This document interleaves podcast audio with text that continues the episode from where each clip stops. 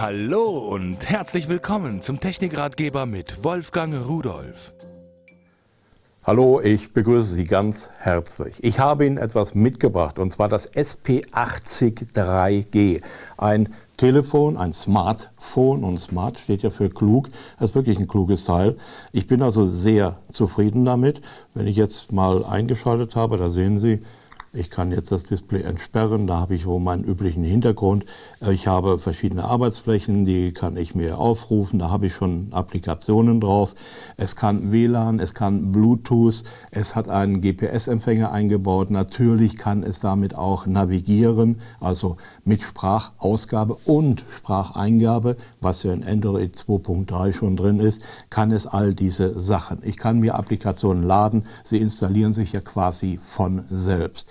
Das Gerät ist mit einem Akku ausgestattet, der eine nun äh, Dauerlaufzeit oder Bereitschaftszeit von 200 Stunden ermöglicht und es kann vier Stunden Dauertelefonate vertragen, bevor der Akku schlapp macht.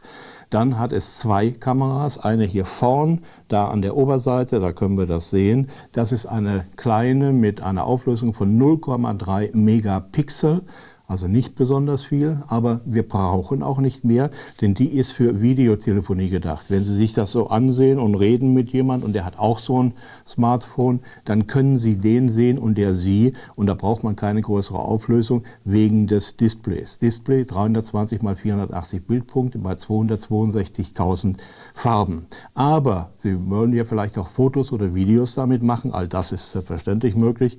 Da haben wir auf der Rückseite noch eine Kamera und diese Kamera hat eine Auflösung von 3 Megapixel und das ist dann schon eine ganze Menge. Damit kann man schon einigermaßen vernünftige Aufnahmen machen.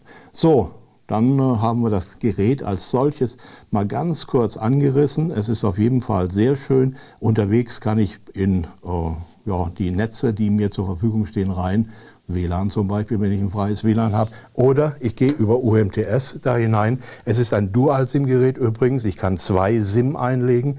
Und wenn ich über UMTS surfe, dann kann ich mit 384 Bit pro Sekunde arbeiten. Dabei ist einmal ein USB-Kabel, damit kann ich natürlich auch Datenaustausch machen.